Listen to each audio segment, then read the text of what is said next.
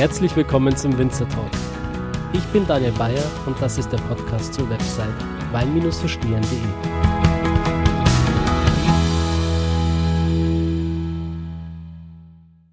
Hallo liebe Zuhörer, herzlich willkommen zu einer neuen Folge des Winzer Talks. Ich bin jetzt nicht mehr an der Mosel, sondern wir sind wieder zurück in Österreich, äh, mein Second Home. Ich fühle mich hier einfach so wohl. Und äh, wie soll es anders sein? Wir sind wieder am Neusiedler See gelandet. Irgendwie zieht mich der magisch an. Ich weiß, das habe ich an der Mosel auch schon gesagt, aber Österreich hat schon was. Und der Gast der heutigen Episode ist der Roland. Hallo Roland. Hallo zusammen. Servus Roland. Ähm, vielleicht stellst du dich und dein Weingut einfach mal den Leuten vor. Wo sind wir hier gerade? Ähm, welches Weingut ist es? Und vielleicht kannst du auch kurz die Story erklären äh, oder erzählen, wie wir uns kennengelernt haben. Ja, hallo nochmal zusammen. Ich bin der Steindorfer Roland, bin 28 Jahre alt und bin leidenschaftlicher Winzer. Jetzt werden sich wahrscheinlich viele fragen, wie kommt denn der Kerl eigentlich zum Wein? Und hier ist der ausschlaggebende Wort Erfahrungen. Ein sehr schlauer Mann hat einmal gesagt, wir glauben, Erfahrungen zu machen, aber die Erfahrungen machen uns. Das hört sich vielleicht ein bisschen altklug an, wenn ich das so sage, aber ich werde es vielleicht einmal ganz kurz erklären. Erfahrungen.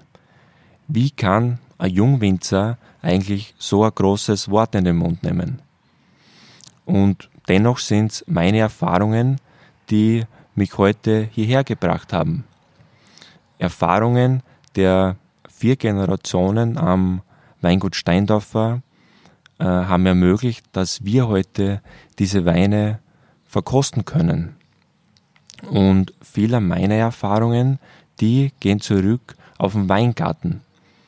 Meine Eltern, die haben mich da immer mitgenommen, wenn es eine Arbeit gegeben hat. Und glauben Sie mir's, da hat es ziemlich oft eine gegeben. Also von den rund 10 Hektar, die wir bewirtschaften, habe ich mir in Großteil förmlich erkrabbelt. Ich habe dann in der. Wie, wie, alt warst du da? Ja, da war ich, das ist schon losgegangen, wie ich eben krabbeln habe können. und ist dann ähm, weitergeführt worden, eben bis, bis jetzt eigentlich bin ich dann immer hingefahren und ich habe da eben immer den Eltern zugeschaut, was die im Weingarten gemacht haben. Und genau das hat in mir eben eine sehr enge Verbindung zum Land, zur Natur und natürlich auch zum Wein hervorgebracht. Und diese enge Verbindung, die gibt mir jetzt eben Kraft und Inspiration. Und in gewisser Weise war das dann auch eine Lebensschule. Und ich habe da gelernt, dass die Natur keine Standardabläufe kennt, weil in gewisser Weise macht die Natur gemeinsam mit uns Winzer in Wein. Durch jeden Sonnenstrahl, jeden Regentropfen, Hagel, Frost, Stürme und das in unendlich viele Kombinationen.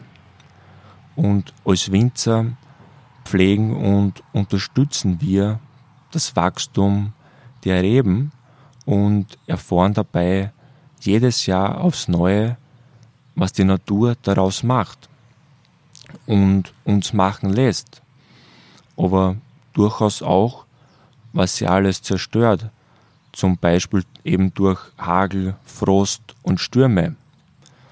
Und für mich ähm, sind das eben die stärksten und prägendsten Erfahrungen. Und nachdem ich das von Kindheit auf ähm, eben erfahren habe, war es dann immer schon mein Traum, dass ich das Beste aus der Natur heraushole. Und das Beste, was man meiner Meinung nach aus der Natur herausholen kann, ist Wein. Und daher bin ich Winzer geworden. Perfekt, ja. Wie, wie es du sagst, du kannst aus dem Wein einfach ähm, wirklich auch die Herkunft herausschmecken, alles herausarbeiten. Du nimmst das, was dir die Natur gibt und versuchst es irgendwie äh, in mhm. die Flasche zu füllen. Ähm, mein größten Respekt dafür. Das ist eine schwierige Aufgabe, aber auch eine ähm, Aufgabe, die du mit Leidenschaft verfolgst. Ich habe auf der Herfahrt schon gesehen, weil du die Natur angesprochen hast und äh, wie, wie mächtig und grauenvoll sie zum Teil ist, dass die Stare rumfliegen. Ist das momentan wieder ein Thema? Ja, das ist immer ein Thema hier. Wenn die Bären reif werden, ist es natürlich ein Volksfest hier für die Staren und das sind da im gelobten Land. Für uns Winzer ist das natürlich nicht so super.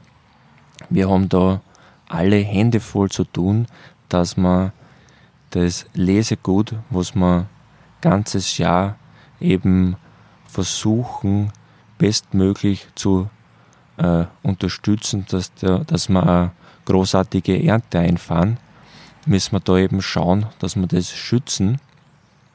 Und wir müssen jeglichen Weingarten einnetzen. Das heißt, wir müssen da durch, ähm, durch jeden Weingarten gehen und die Netze händisch raufgeben.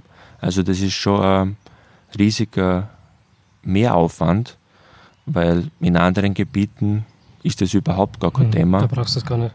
Und bei uns ist das eigentlich allgegenwärtig. Mhm. Hilft es oder krabbeln die Stare dann unten durch?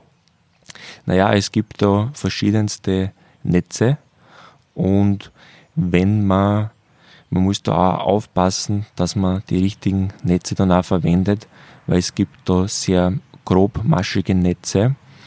Da ist dann die Gefahr, dass die Stare unten reinkommen oder auch, dass sie die Bären verletzen. Und da, wenn es die Bären verletzen, ist es natürlich sehr nachteilig, weil sie dadurch dann auch Bienen ansammeln und natürlich dann auch Fäule und auch bereits Krankheiten vorzeitig entstehen können. Und daher setzen wir auf äh, sehr engmaschige Netze. Da haben dann die Stare so gut wie keine Chance, dass durchkommen. Aber man muss natürlich auch schauen, dass das nicht zu engmaschig ist, weil wenn es dann regnet, ist es dann wichtig, dass auch der Wind und die Luft durchkommt, dass dann praktisch das sehr schnell abtrocknen kann, dass man da keine Probleme bekommt. Und man braucht natürlich auch eine gewisse, ein gewisses Sonnenlicht durch, was natürlich sehr wichtig ist, dass man vollreife Trauben ernten kann. Also das ist natürlich auch wieder, äh, äh, braucht man auch wieder Erfahrungen, dass man da halt die richtige Wahl dann trifft mhm. bei den mhm. Netze. Ich habe ja vorhin schon angesprochen, dass wir hier am Neusiedler See sind und ähm, die Insider wissen es, wenn wir von Staren sprechen, die sind glaube ich auch nur hier am Neusiedler See unten oder wegen dem Nationalgebiet. Genau, also die siedeln sich da rund ums Nationalge Nationalparkgebiet an, weil wir ähm, den Tierschutz hier sehr, sehr groß schreiben und wie gesagt, dafür ist es hier das optimale Gebiet eben für die Stare, aber auch alle anderen Tierarten. Mhm. Wir haben da regelmäßig sehr viele äh, Besucher, die was die äh, Vogel beobachten. Also da kommen sie von weltweit her, um eben dieses einzigartige ähm, Naturschutzgebiet und den Nationalpark zu bewundern. Mhm. Vielleicht kannst du den Zuhörer zur geografischen Ordnung noch ein bisschen abholen und vielleicht nochmal genau erklären, wo wir hier jetzt gerade sind und welche klimatischen Einflüsse man hier hat. Also wir sind hier im Nationalpark Neusiedler See Seewinkel.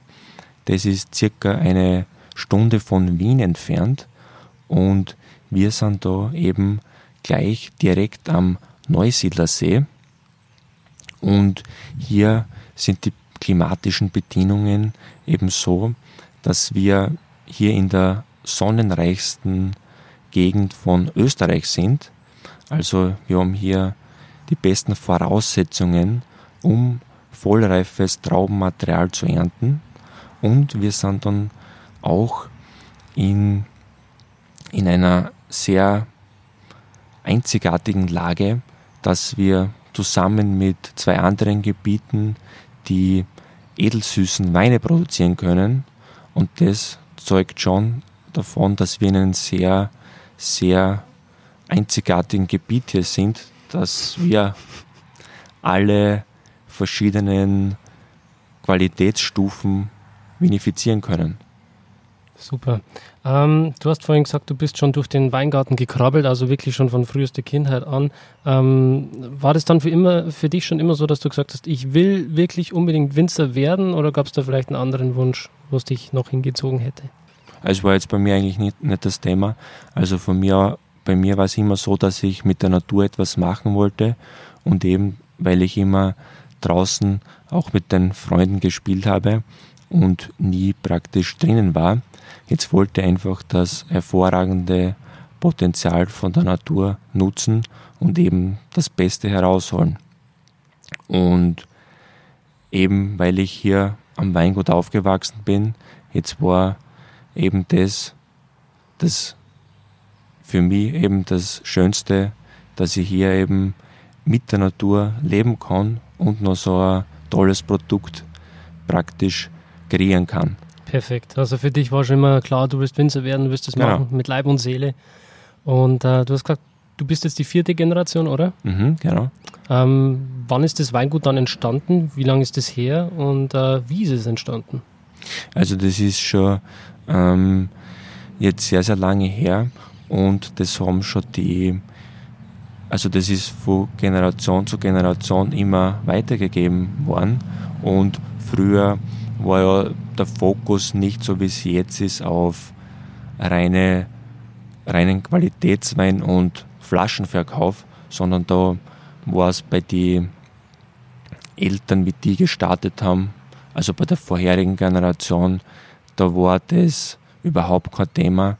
Da ist eher anders gedacht worden. Da ist eher gegangen auf mehr Menge, auf ähm, mehr Masse, da hat man auch keine Ertragsregulierung oder irgendwas gemacht. Und da hat es einfach gegeben, rot oder weiß. Und das war da allgegenwärtig so. Mhm. Und das war auch bei der vorherigen Generation so. Die sind fast dann abgefüllt worden, oder? Genau, also da ist dann, da ist auch gar nicht im, in der Flasche verkauft worden. Da ist dann praktisch im, im Gebinde verkauft worden. Mhm. Und das war eine ganz andere Philosophie. Da war ein ganz anderes Denken da ist nicht auf die Qualitätsschiene gedacht worden, so wie jetzt, dass man Ertragsregulierung macht. Und da ist einfach gegangen, dass man, da hat man sich auf, über jedes Kilogramm gefreut. Und das hat sich jetzt eben komplett ins, in die andere Richtung entwickelt. Mhm. Na Gott sei Dank, oder?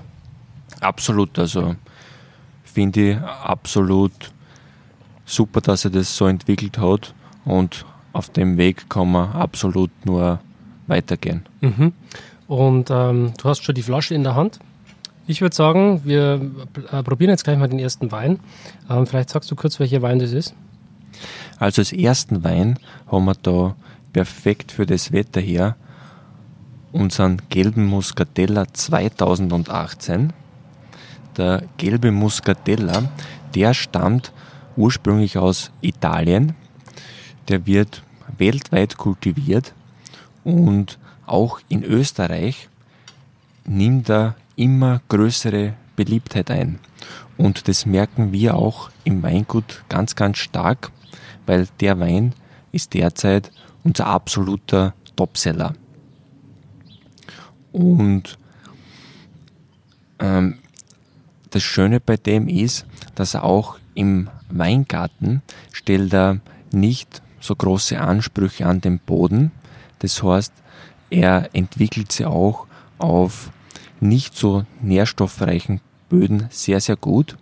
Und was mich immer fasziniert ist, dass man die Aromatik und die Stilistik schon maßgeblich im Weingarten beeinflussen kann.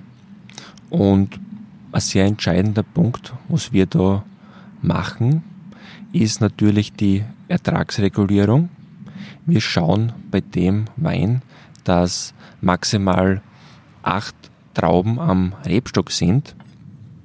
Und natürlich, wenn man da nichts macht, dann hat der Rebstock circa um die 20 Trauben am Rebstock.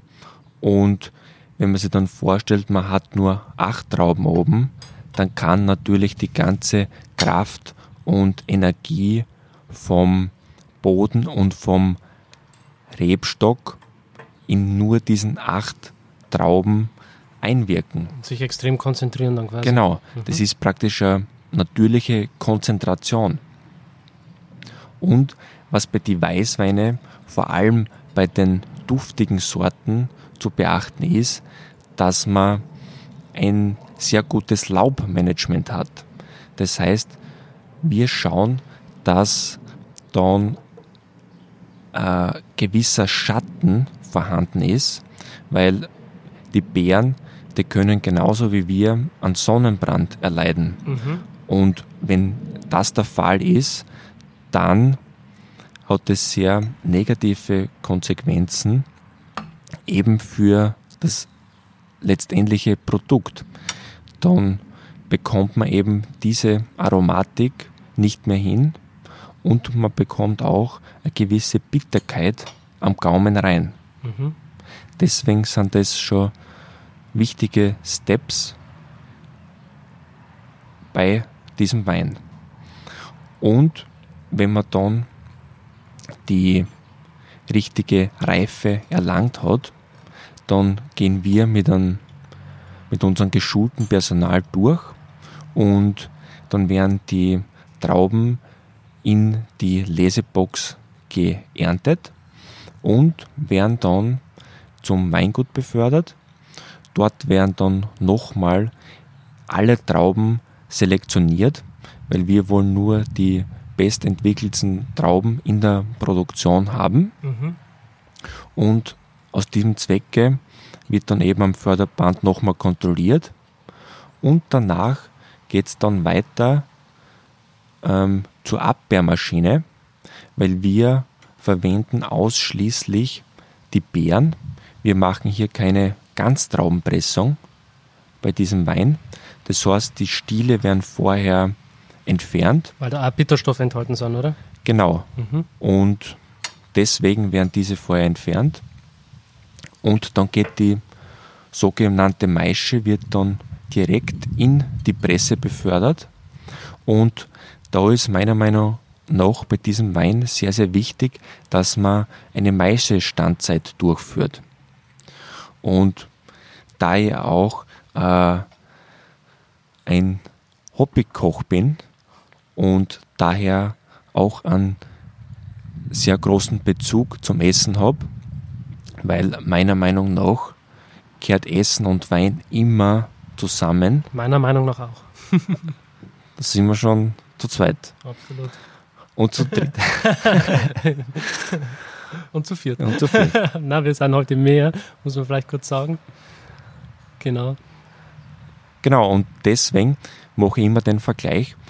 Ähm, man muss sich das so vorstellen, wie wenn man einen Fond in der Küche zubereitet. Die, die Kochbegeisterten werden da jetzt gleich zustimmen. Das ist eigentlich dasselbe Prinzip. Wenn man, wenn man sich das vorstellt, man macht einen Fond, da ähm, nimmt man auch das Gemüse, schneidet es klein und gibt es dann ins Wasser rein und lässt es über mehrere Stunden im eigenen Saft praktisch köcheln, damit die ganzen Aromen extrahiert werden. Und es ist beim Wein dasselbe. Man, die ganzen Duftstoffe, Aromastoffe, die sogenannten Phenole, die sitzen in der Bärenhaut und eben durch den sehr langen Kontakt werden eben diese Stoffe extrahiert und dienen als Aromavorstufen für die Gärung. Und das ist ein sehr großer Einflussfaktor, wenn man diesen Wein vinifizieren möchte. Mhm. Und dann eben nach den mehreren Stunden Maischestandzeit wird dann schonend abgepresst und der Most wird dann bei sehr kühlen Temperaturen im Edelstahltank vergoren. Der ist ausschließlich im Edelstahltank vergoren, weil wir hier die sortentypische Aromatik ganz klar in den Vordergrund stellen wollen. Also die Frucht betonen, oder? Genau. Ja. Und da trägt natürlich auch die Kühle dazu bei, dass man dann genau diese Stilistik in die Flasche bekommt. Mhm. Und dann nach der alkoholischen Gärung wird dann der Wein für circa ein halbes Jahr auf der Hefe belassen und da wird eben durch den Hefekontakt wird dann die Aromatik maximiert. Surly. Genau, Soli. Und eben, das war es dann eigentlich schon, eben nach der Reifezeit wird es auf die Flasche gezogen und der Wein ist praktisch fertig. Und vor uns im Glas lächelt uns an. Und ich würde sagen, wir probieren den jetzt mal. Das ist eine sehr gute Idee. Zum Wohl. Zum Wohl.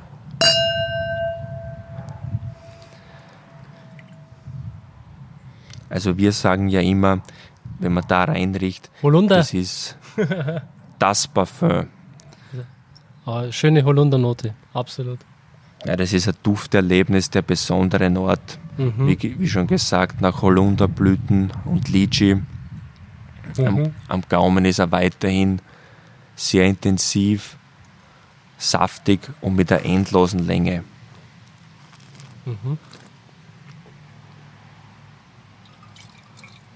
Ja, die Textur am Gaumen, wo man hat, wo du schon angesprochen hast, dieses Soali, das hat ihm nochmal so eine schöne Vollmundigkeit verliehen. Also jetzt ist nicht so ein dünnes Säftchen, das dann gleich wieder weg ist, sondern hat man wirklich einen Schmelz, eine Cremigkeit mit dabei. Genau, und ich finde immer, vor allem bei den Aromasorten, wenn er im Duft schon sehr, sehr viel verspricht, dann soll er das auch am Gaumen halten. Und da ist für mich eben wichtig, dass man einen schönen Extrakt hat, einen schönen Geschmack hat und auch eine gewisse Vollmundigkeit mitbringt. Klassische Muscatella. Sehr schön. Ich mag diese Holundernote, mir schmeckt das. Aber es ist auch Geschmackssache. Ne? Ist halt sehr straight, dieses Aroma. Entweder man mag es oder man mag es nicht. Aber ich mag's. Ja, und wir freuen uns auch sehr. Jetzt vor kurzem haben wir auch ähm, den burgenländischen Landesjäger mit dem Wein gewonnen. Mhm. Und das freut uns Ja, natürlich herzlichen sehr. Glückwunsch auf jeden Fall. Dankeschön. Wie viel Alkohol hat der? Der hat jetzt zwölf. Eben, da wollen wir nicht so hoch gehen mit dem Alkohol, weil es ist ein typischer Sommerwein. Und ähm, das passt ihm eigentlich ganz gut. Absolut. Leicht, bekömmlich. Genau. Frisch, fruchtig. Ja. Ist quasi auch euer Einstiegswein, oder? Genau. Also das ist von unserer frisch und fruchtigen Linie. Mhm. Da, Wo, wo, da ist liegt der der, Start. wo liegt der preislich? Also ab Hof ist der bei 9,80 Euro. Also sehr gutes Preis-Leistungs-Verhältnis. Mhm. Absolut. Wie alt sind eigentlich eure Rebstöcke äh, jetzt von dem Muscatello so im Schnitt? Also die sind im Schnitt circa 20 Jahre. Okay. Auf jeden Fall schon fortgeschrittenes Alter. Ja, da wird schon was ordentliches draus. Wie viele verschiedene Rebsorten habt ihr im Portfolio? Also wir haben hier jetzt insgesamt elf verschiedene Rebsorten im Portfolio und die werden aber auf unterschiedliche Stilistiken aus, auf, ausgebaut. Mhm. Vor allem im Rotweinbereich haben wir da zwei verschiedene Kollektionen und auch im Weißweinbereich werden die Weine unterschiedlich vinifiziert. Ich hätte gesagt, wir gehen gleich zum nächsten Wein über. Mhm. Probieren wir den gleich. Was, was ist der nächste? Der nächste ist der Golden Cut. Ja, wir haben jetzt schon den nächsten Wein im Glas. Ich glaube, du hast den vorher ähm, belüftet, dekantiert, oder? Genau, wir haben jetzt uns meinen absoluten Lieblingswein im Glas. Das ist der Chardonnay Golden Cut 2015. Den habe ich vorher dekantiert, weil der einfach etwas mehr Luft benötigt. Und das Chardonnay, das ist eine Sorte, ist ursprünglich aus dem Burgund und ist einer der beliebtesten Sorten weltweit. Und auch bei uns in Österreich spielt es eine sehr, sehr große Rolle. Und auch bei uns im Weingut. Wir haben die Sorte auf drei verschiedene Arten vinifiziert und jetzt eben ist meine, mein Lieblingswein im Glas. Und wie ist der Golden Cut entstanden? Den Wein, den gibt es jetzt zum ersten Mal seit 2015 und man muss dazu sagen, unser Top-Weißwein, das war bisher immer das Chardonnay Grand Reserve und der war immer im neuen Barrique ausgebaut. Und jetzt war der Grundgedanke vom Golden Cut, dass man eben diesen Wein noch vielschichtiger und interessanter gestaltet. Und da ist uns der Werkstoff Beton in den Sinn gekommen. Gesagt dann, wir haben dann 2015 ein Betonei gekauft und haben eben hier ähm, gestartet. Und da war eben das Motto harte Schale, handverlesener Kern.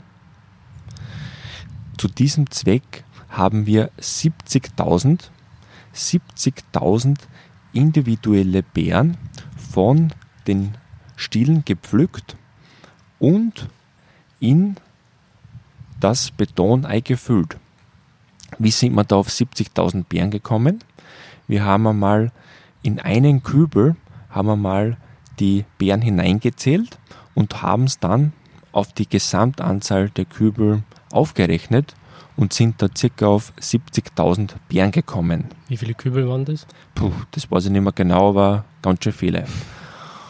Und die haben wir dann eben in das Betonei gefüllt und durch die natürlich vorkommenden Wildhefen im Weingarten ist dann der Gärungsprozess in Gang getreten. Spontanvergärung. Genau, es ist eine mhm. Spontanvergärung.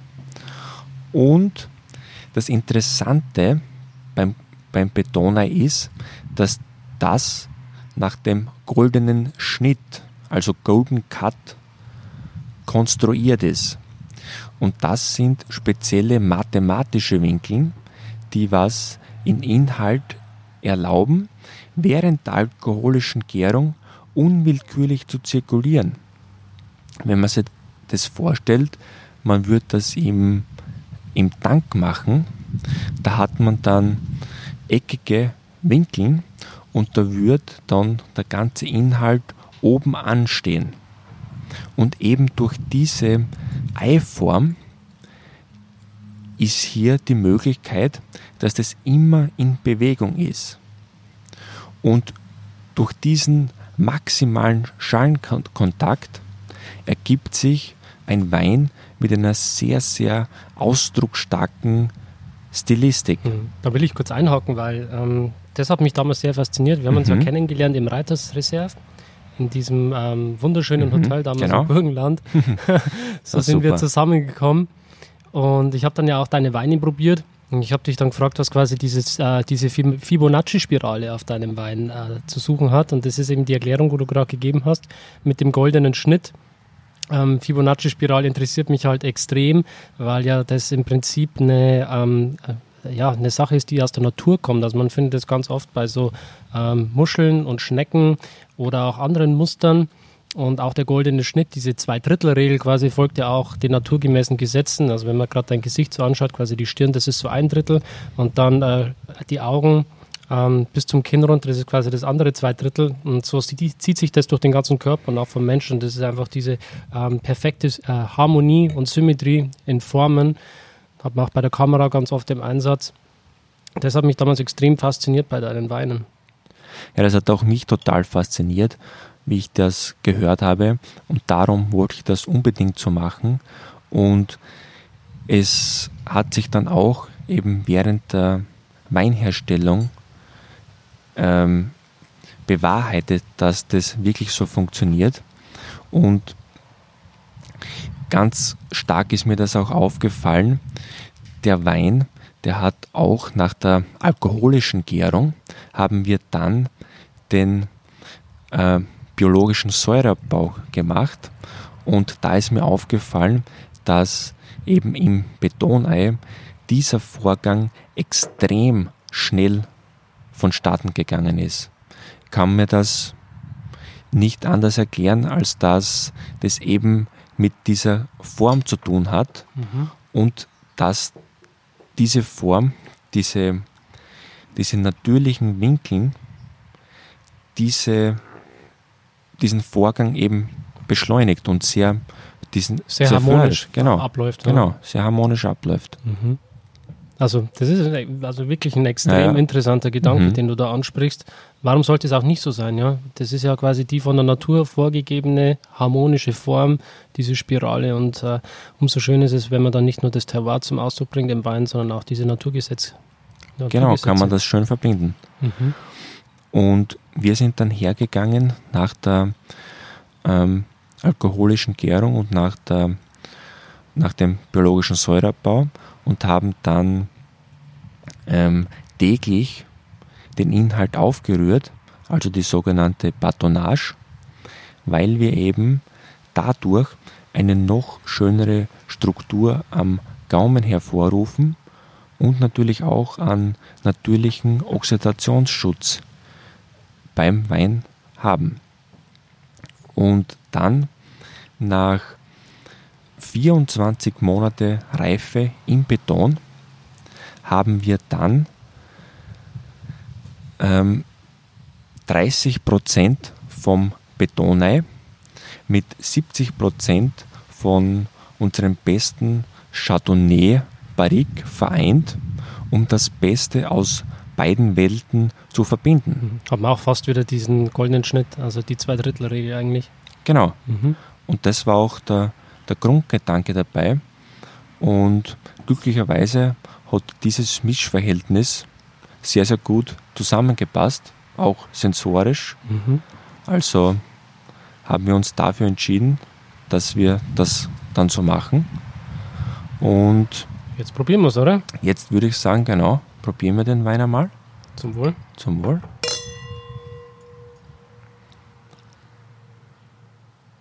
Hier haben wir einen sehr schönen, eleganten Aromenmix aus Karamell, Vanille und exotischen Früchten. Ne? Sehr reife Früchte auf jeden sehr, Fall. Sehr, sehr reif, ja. Das war 15er warmer Jahrgang, oder? Wahnsinn, ja. Also da haben wir absolut vollreifes Traubenmaterial gehabt. Und das finde ich auch sehr, sehr wichtig bei dem Wein, mhm. dass man vollreifes Material hat, weil bei uns ist immer die Philosophie, dass der Wein gewinnen soll. Das heißt, alle Werkstoffe, wie zum Beispiel das Fass oder auch das Betonei, sollen nur assistierend und unterstützend wirken, aber nie den Wein maskieren. Mhm. Ich finde den großartig. Ein wirklich schöner Wein.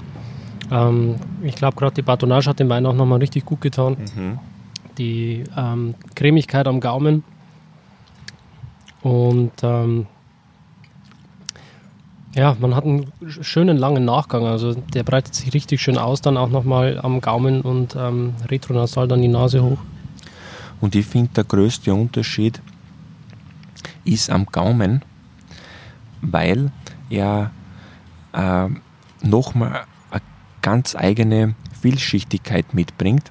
Er ist zwar mit einer sehr fulminanten Fülle geprägter Wein, aber auch mit einer spielerischen Mineralität, der den Wein sehr lebendig macht, trotz der Fülle. Mhm. Und das hat mich fasziniert. Wie würdest du den Geschmack von diesem Betonei beschreiben? Also wirklich diesen Betongeschmack, den man vielleicht auch in der Nase hat? Es ist ein sehr mineralischer Duft kann man mhm. sich das vorstellen? Also man kann das gar nicht vergleichen mit Edelstahl oder mit Holz. Wir haben auch die, den Most eben im Jahr 2015 im Edelstahl, Holz und im Beton ausgebaut, Mhm. dass man wirklich einen Unterschied sieht. Und man muss sagen, das ist unvergleichlich eigentlich. Man hat da wirklich eben die, wenn man den Pur trinkt, diese, diese mineralischen Noten. Mich erinnert, das, mich erinnert das an einen zerriebenen Stein so ein bisschen. Mhm, genau. Auch am Mund hat man das dann wieder, diesen zerriebenen Stein und das dann wirklich auch zusammen mit der exotischen Frucht, wo Mango und so weiter mit dabei sind. Das ist richtig interessant. Ja, und das gibt eben die Komplexität und die Vielschichtigkeit ab. Und das macht es eben so interessant. Mhm.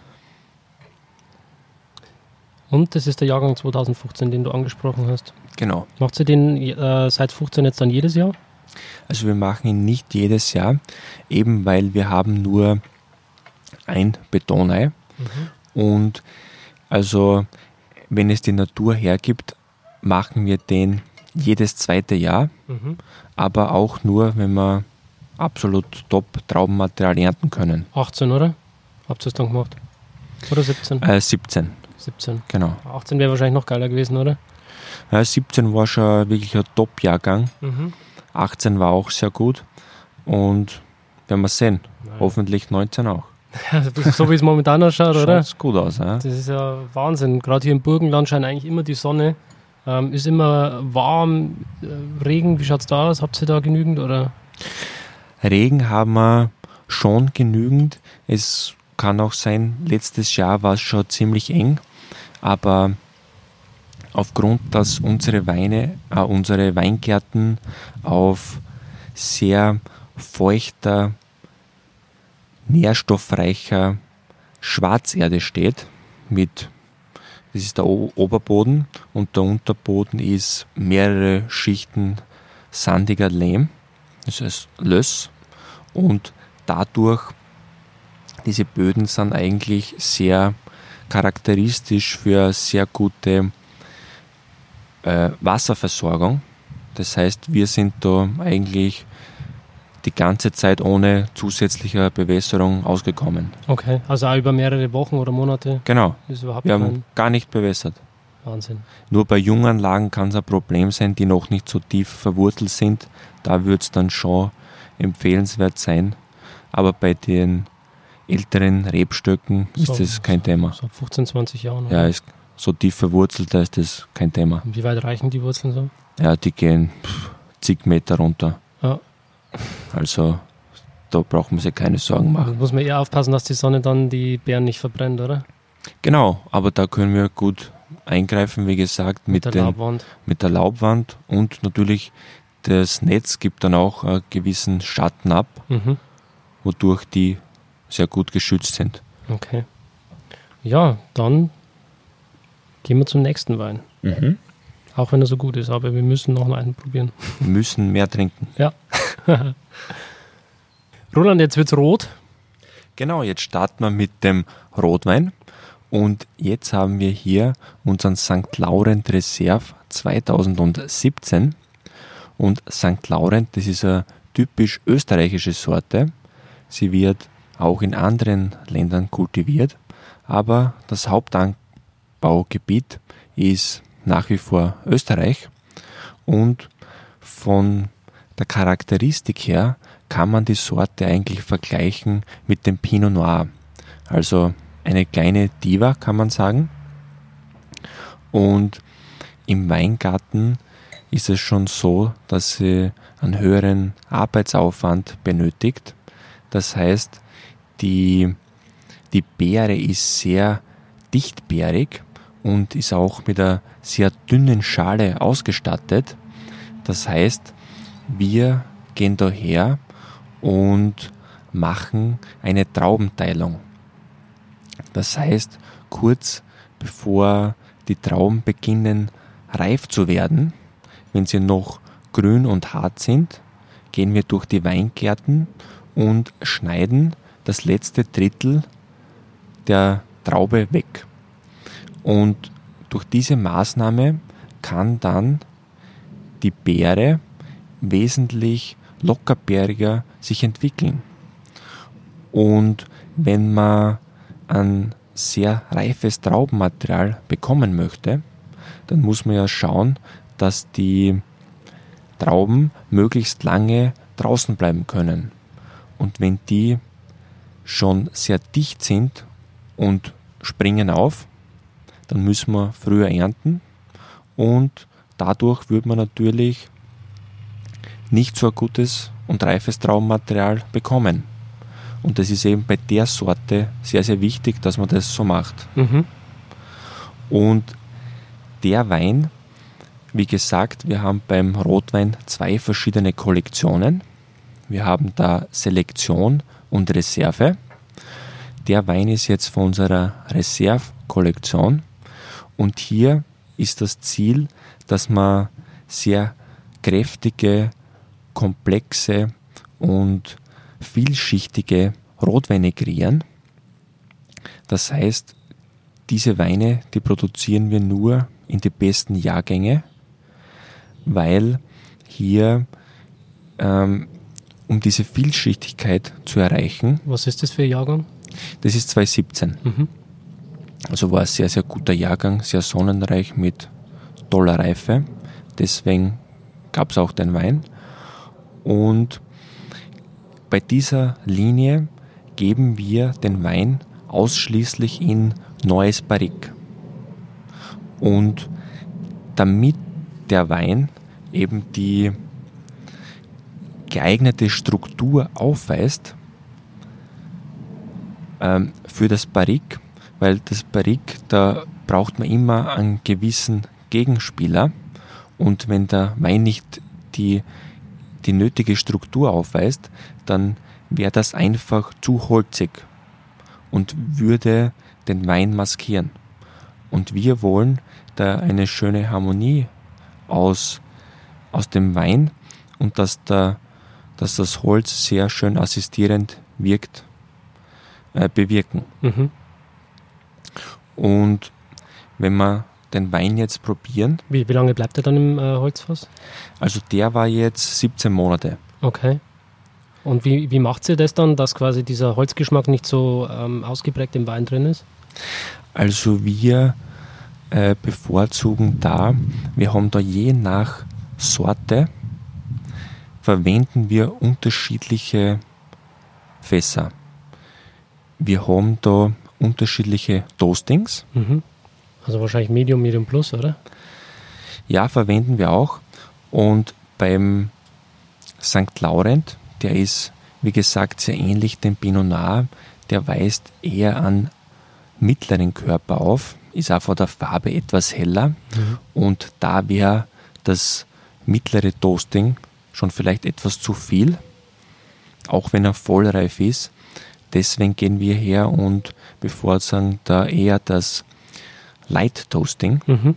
Das ergibt laut unseren Erfahrungen die schönere Harmonie. Mhm. Und wir probieren da auch sehr viel aus. Also das ist ja wieder ein eigenes Thema für sich. Das Holz ist ja absolutes Naturprodukt und je nach Gebiet und Wald entwickelt sich der Wein ganz anders. Wo habt ihr eure Fässer her? Also wir beziehen alle unsere Fässer aus Frankreich. Wir haben da einfach die besten Erfahrungen gemacht. Wir experimentieren zwar mit anderen Fässern von anderen Ländern und Herstellern, aber wir kommen dann immer wieder auf die französische Eiche zurück, eben weil es für uns die beste geschmackliche Entwicklung bietet. Mhm. Und da ist eben das Faszinierende, dass man in selben Ausgangswein in verschiedene Fässer gibt und bekommt einen komplett anderen Wein heraus wieder. Klar. Das ja. ist unglaublich. Jede, jedes Holz ist auch anders, die Mikrooxidation ja. ist anders, die, die Luft, die reinkommt, ist anders. Ähm, das Toasting, wie du schon angesprochen hast, ist anders. Und so hat man auch verschiedene Reifegrade dann auf dem Wein, oder? Je nachdem, wie viel Kontakt er dann wirklich mit Luft gehabt hat. Dann spielt das Thema Schwund der Engel noch mit rein, oder? Wie viel Schwund habt ihr da so? Also wir müssen jede zwei Wochen müssen wir praktisch eine Flasche circa auffüllen. Okay. Also relativ viel Schwund. Ist aber wahrscheinlich auch von Fass zu Fass wieder unterschiedlich, oder? Ist wieder unterschiedlich, Mhm. ja. Aber es ist wirklich ein sehr wichtiger Prozess. Also wir haben auch die andere Linie, die Selektionslinie. Da wollen wir ähm, die sortentypische Aromatik ganz klar in den Vordergrund stellen und verwenden ausschließlich gebrauchte Fässer, weil wir hier kein zusätzliches Toasting haben wollen, aber wir geben sie trotzdem ins Fass, eben wegen der Mikrooxidation, Mhm. weil das ergibt einfach durch den Sauerstoff, Sauerstoffaustausch können sich eben die äh, Moleküle verbinden und der Wein nach der alkoholischen Gärung ist oft sehr, sehr hart und gerbstoffreich und eben durch diesen durch dieses Sauerstoffeintrag in Miniaturdosen verbinden sich die Moleküle, Mhm. sie werden zu größeren zusammengeschlossen. Und das Tannin wird weicher. Genau. Und mit der Zeit werden die, wird die Struktur immer feiner und, und samtiger. Habt ihr schon mal ausgerechnet, wie viel Schwund ihr da im Jahr habt? Ja, also das werden dann circa sein um die 5 bis 10 Prozent Schwund. Wenn man- 10% von, wie viel Liter ungefähr? Also wenn man rechnet, man hat 225 Liter im Fass, Aha. Man füllt alle zwei Wochen circa, kann man sagen, einen Liter rein, dann sind das ähm, zwei Liter im Monat, Mhm. sind das 24 Liter im Jahr. Also 24 Liter saufen die Engel auf Deutsch gesagt. Genau, das ist die Engelsteuer. Also Das ist cool. 10% Schwund. Das ist immer faszinierend. Ich ist einfach weg dann. Ja. 24 Liter war einfach. Ja, das ist unglaublich. Also meine Eltern haben zu meinem Geburtsjahr wurde ein, ein Fass, haben wir, haben die Eltern da, dort, äh, damals gefüllt, äh, Weinbrand und das steht im Verkostungsraum und da ist alles eingeschnitzt, mein Geburtsjahr, der Name und ähm, vor drei Jahren zum 25. Geburtstag ähm, sind wir runtergegangen und wollten eben zu diesem Jubiläum wollten wir den, den Weinbrand abfüllen. Und da ist auch eine Glasplatte oben, weil er aus, als Tisch verwendet wird. Und wir sind voller Freude hin, die Glasplatte runter. Und ich habe dann, wir sind zu dritt unten gewesen, weil wir gedacht haben, das ist so schwer, dass wir das Fass auf die Seite stellen können. Und ich habe dann probiert und dachte mir, puh, also bin ganz schön stark geworden über die letzte Zeit. Also habe das alleine zur Seite heben können. Und auf einmal äh, haben wir dann aufgemacht und uns ist ein sehr guter Duft entgegengekommen. Und wie wir dann genauer geschaut haben, war kein Tropfen mehr drin. da sieht man, Haben wir alles die Engel getrunken? ja, alles versteuert. Da sieht man, wie dieser Werkstoff Holz eigentlich atmet und was da wirklich wie ein Sauerstoffeintrag dann stattfindet. Und vor allem auch, was für einen Durst der Engel haben. Genau. Zum Wohl. So mal. also sehr charakteristisch für diese Sorte ist eben dieser Schwarzkirschduft. Ja, ja, die Schwarzkirsche ist sehr prägnant. Sehr prägnant. Und dann hat man aber auch was Florales mit dabei, finde ich, so ein bisschen in die Lavendel-Richtung mit rein.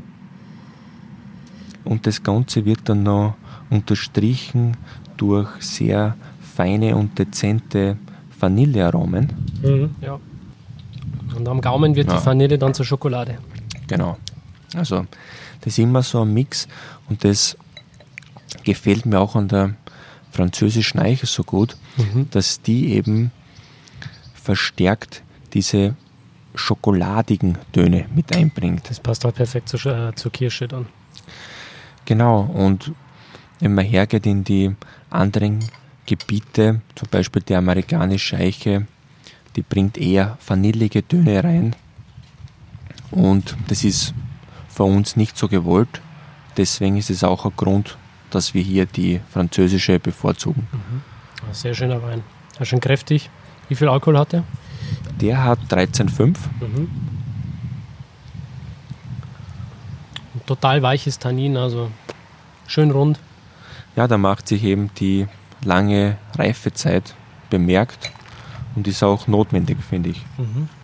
St. Laurent hat von Haus auf weniger Tannin, oder? Der ist von Ursprung her schon weniger tanninlastig. Wenn man das vergleicht mit einem Cabernet Sauvignon oder Syrah, ist es natürlich eher tanninärmer. Mhm. Also wie gesagt, ist sehr, sehr ähnlich zum Pinot Noir, die Sorte. Gibt aber etwas mehr Körper, etwas mehr Struktur ab. Mehr Farbe. Mehr Farbe auch. Also so ein Mittelding, kann man sagen. Mhm. Super. Schmeckt man ganz gut. Roland, wir haben jetzt mittlerweile so ein bisschen Regengeräusche im Hintergrund. Es hat jetzt gerade angefangen. Äh, freust du dich über den Regen oder sagst du, braucht man nicht im Burgenland? Also er ist sehr willkommen, muss man schon sagen. Aber nur wenn er in einem gewissen Ausmaß ist, weil wenn es zu viel ist, dann kann es der Boden einfach nicht mehr aus, aufnehmen. Und es ist auch öfters der Fall, dass über längere Perioden gar nicht regnet und auf einmal kommt dann so viel Regen runter, dass die Weingärten überschwemmt sind und der Boden kann es einfach nicht mehr aufnehmen. Wenn es so ist, wie es jetzt gerade ist, wenn ein gemütlicher Regen ist, absolut perfekt und immer willkommen. Dann kann sich der Boden wieder voll saugen. Genau so ist das. Um für die nächste Trockenperiode gewappnet zu sein. Genau. Kann er seine Reserven wieder auffüllen. Genau. Und wir kommen jetzt, glaube ich, ähm, weintechnisch zu einer absoluten Spezialität von euch. Genau, wir sind jetzt bei den edelsüßen Weinen angelangt und da probieren wir unsere Bärenauslese Pinot Blanc 2015. Und wir sind ja hier in einem der drei Gebiete weltweit, wo die Erzeugung dieser edelsüßen Weine mittels Botrytis möglich ist. Das muss man sich einmal vorstellen. Und für mich persönlich ist die Vinifikation von den edelsüßen Weinen eins der faszinierendsten Dinge überhaupt, weil für die Produktion von absoluten Top-Süßwein sind einfach so viele Voraussetzungen notwendig. Und da muss man schauen auf unser Gebiet. Bei uns sind die Weingärten, die sind umgeben von mehreren kleineren Lacken und Seen. Und im Herbst, wenn diese Lacken dann verdunsten, dann entsteht ein Nebel in der Früh. Und wenn dann am Tag ein wärmeres Wetter folgt, dann entsteht eben dieser wunderbare Pilz, die Botrytis. Und dieser Pilz ist verantwortlich, dass dann die Bärenhaut durchlöchert wird und dadurch kann die Flüssigkeit verdunsten und es wird praktisch am Rebstock eine natürliche Konzentration vollzogen. Also eigentlich ist es ein absolutes Wunder der Natur, was da geschieht. Und ich kann mich noch genau erinnern, wie ich zum ersten Mal bei der Ernte dabei war, wie ich diese Trauben gesehen habe. Also das kann man gar nicht vergleichen mit diesen normalen, schönen Trauben, wie wir sie kennen. Ich habe mir da gedacht, da, da kann man niemals so einen Wein draus machen. Das war schrecklich, oder? Das war. Das, das, äh, genau. Das also, riecht auch, oder? Im Weingarten. Ja, es ist wirklich komplett zusammengeschrumpft und ähm, vertrocknet. Man sieht von der ursprünglichen Farbe gar nichts mehr. Es ist komplett bedeckt mit diesem Botrytis-Pilz. Und eben das macht die Faszination aus. dass das eben eine natürliche Konzentration am Rebstock ist. Und eben nach der Ernte wird dann das Traubenmaterial in der Presse angesetzt. Dadurch erhöht man nochmal das Extrakt und dann wird schonend abgepresst und wird dann im Edelstahltank vergoren. Und hier bei diesen Weinen ist charakteristisch, dass der Alkoholgehalt etwas niedriger ist, weil eben zum Ende der Gärung sind nur mehr sehr, sehr wenige Hefen vorhanden und die können, die sterben dann von Natur aus ab. Die können den restlichen Zucker, weil das eine so hohe Konzentration ist, gar nicht mehr verarbeiten. Und darum ist man da eben zwischen ähm, 8% und um die 11% dreht sich das so herum. Ist der dann auch spontan vergoren oder gibt es da was zu? Der ist auch spontan vergoren. Da hat man so viele Hefen mit dabei, also da ist die Gärung überhaupt kein Problem. Und ähm, das ist, wenn man das anschaut, das ist ja wirklich sowas von schön. Wir sagen immer flüssiges Gold dazu. Schöne goldene Farbe. Das passt auf jeden Fall, ja. Und würde sagen, probieren wir ihn mal. Ja, Honig-Karamell würde ich sagen. Er hat also ein bisschen diesen nassen Pappkarton, äh, wo ich immer mit Botrytis verbinde. So einen kleinen Hauch. Das ist völlig ja, normal. ist ganz typisch diese Botrytis-Note, merkbar in Kombination, wie du sagst, mit dem Honig, mit den tropischen Früchten. Orangenschale habe ich. Orangenschale, Ananas. Mhm. Und ganz wichtig ist auch bei den Süßweinen, eben weil die so einen hohen Zuckergehalt aufweisen, ist es immer sehr vorteilhaft, wenn man eine fruchtige Säure mit dabei hat. Dies macht den Wein extrem lebendig. Mhm. Und dann kannst du für die Ewigkeit aufheben, oder? Also die Weine sind absolut lagerfähig.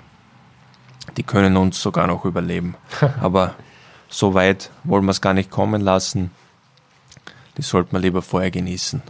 Wenn man jetzt als Gast zu dir aufs Weingut kommt, kann man da auch Weine aus einer gewissen Jahrgangstiefe verkosten? Also zum Verkosten, wir machen ähm, öfters solche Jahrgangsverkostungen, aber die Raritäten, da haben wir nur eine kleine Stückzahl und deswegen ähm, werden die nicht in öffentlichen Verkostungen angeboten, weil es eben so selten sind. Mhm. Aber wenn man die Jahrgangsverkostungen macht, ist es natürlich absolut möglich. Mhm. Dann ist es eben eine absolute Besonderheit und das soll es ja dann auch sein. Mhm. Hast du dann eigentlich damals, als du Winzer geworden bist, auch die Möglichkeit gehabt, mal ein bisschen dir die Welt anzuschauen und auf verschiedenen Weingütern zu arbeiten? Also ich habe gearbeitet in Deutschland, in der Pfalz. Hm. Es war eine super Erfahrung dort. Da war ich am Weingut am Nil mhm. und die machen dort wirklich top Sauvignons, Pinot Noir, Rieslinge und da habe ich ganz eng mit dem Kellermeister zusammengearbeitet und es ist immer sehr wichtig, dass man sich da austauscht mit den anderen Kollegen, um zu sehen, wie arbeiten die. Ich habe ihnen auch dann meine Philosophie und meine, unsere Arbeitsweise äh, geschildert und das ist total interessant, wie vielfältig eben die Weinwelt ist und das macht eben die Faszination aus, mhm. dass das so, so unterschiedlich und so vielseitig eben ist. Ich weiß, ihr habt ja sehr viel zu tun auf dem Weingut und du bist immer ausgelastet. Aber jetzt stell dir mal vor, ähm, irgendwas passiert und du hast jetzt zufälligerweise mal ein Jahr Urlaub und musst nichts machen und kannst dir frei auswählen, auf welches Weingut auch immer auf der Welt, auf der ganzen Welt du nochmal gehen könntest, um eine kleine ähm, zusätzliche Weinausbildung zu machen, ein kleines Praktikum. Ähm, in welche Weinbauregion auf der Welt würdest du gehen? Also ich würde gehen, also es gibt viele interessante Sachen. Also sehr interessant ist natürlich in Frankreich, interessiert mich natürlich ähm, Chateau Petrus sehr, weil es eben auch von der Größe her, wir sind ja auch eher klein strukturiert, wenn man sich den Weltmarkt anschaut. Und eben, das finde ich total interessant, eben diese Arbeitsweise zu sehen. Und es ist natürlich auch interessant, in größere Betriebe reinzuschauen.